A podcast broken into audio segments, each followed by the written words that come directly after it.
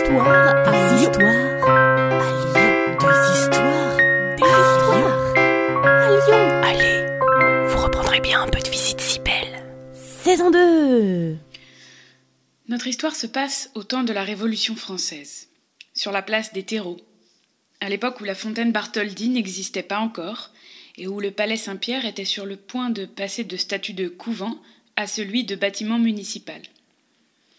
C'est l'histoire de M. Papillot. Il était chocolatier. Sa boutique, à côté de la place des terreaux, était célèbre et très appréciée. Les fêtes de Noël approchant, il avait recruté un commis afin de satisfaire la gourmandise des Lyonnais. Le commis, jeune garçon sérieux, se mit au travail. Il ne s'arrêtait que lorsque la chocolaterie fermait ses portes et travaillait tout le jour durant, sans relâche. Un beau jour, notre commis aperçut par la vitrine du magasin une jeune voisine qui passait devant la boutique. À cet instant, elle tourna son visage vers l'intérieur de la chocolaterie et le commis eut l'impression qu'elle le regardait. Elle était magnifique. Il en était tout chamboulé. Désormais, plus le temps passait, et plus il lui était difficile de se concentrer sur son travail. Il n'y avait plus que le doux regard de la jeune voisine dans son esprit. Il ne pouvait rien y faire. Le pire était qu'il savait qu'elle habitait dans le même immeuble. Un soir, alors qu'il était le dernier à sortir de la chocolaterie, il se décida enfin à agir. Discrètement, il chipa quelques chocolats confectionnés ce jour par le grand maître, les enveloppa dans un petit papier de soie et il les déposa sur le palier de la jeune fille. Il prit son courage à deux mains, sonna à la porte et s'enfuit en courant, imaginant la jeune fille qui trouverait les chocolats sur le pas de la porte et qui penserait immédiatement à lui. Le lendemain, il passa la journée à guetter la vitrine du magasin, et la belle passa sans se retourner. Il réalisa alors son erreur. Comment pouvait-elle savoir que c'était lui? N'importe qui pouvait acheter des chocolats quelque part. Alors le soir même, il prit le soin d'écrire un petit billet doux, d'enrouler le chocolat à l'intérieur, et il recommença son petit manège.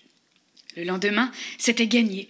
La jeune fille était passée devant la vitrine, elle s'était arrêtée, elle avait fait un grand sourire, puis elle avait continué son chemin. Chaque jour qui passait, le commis guettait sa belle, rêvait et ne travaillait plus du tout. Chaque soir, il volait son patron pour lui offrir des mots d'amour chocolatés. Monsieur Papillot voyait bien que quelque chose ne tournait pas rond dans sa chocolaterie. Ce commis, qui était si sérieux, ne faisait plus rien, et les chocolats disparaissaient. Un soir, il fit mine de partir, mais il resta caché dans la chocolaterie. Ainsi, il découvrit le manège. C'était le commis qui volait des chocolats pour les offrir.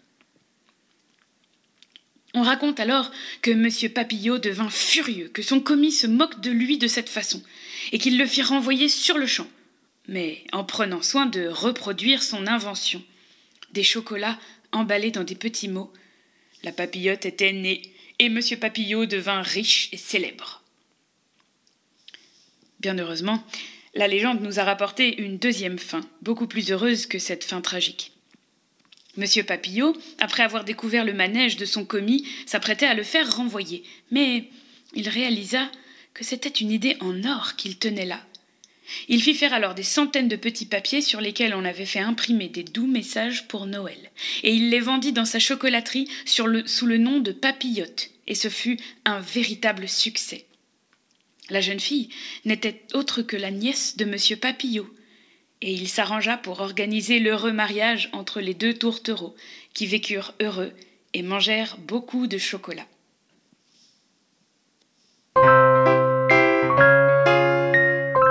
Vous reprendrez bien un peu de visite si belle. Salut à vous Une gognandise, en parler lyonnais, c'est une plaisanterie. Ce podcast d'histoire, de légendes et de gognandises lyonnaises est proposé par les Visites Cybelles, visites théâtralisées et comptées à Lyon.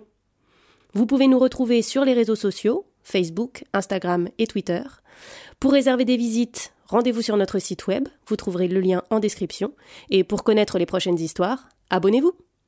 Sur ce, on vous dit à bientôt.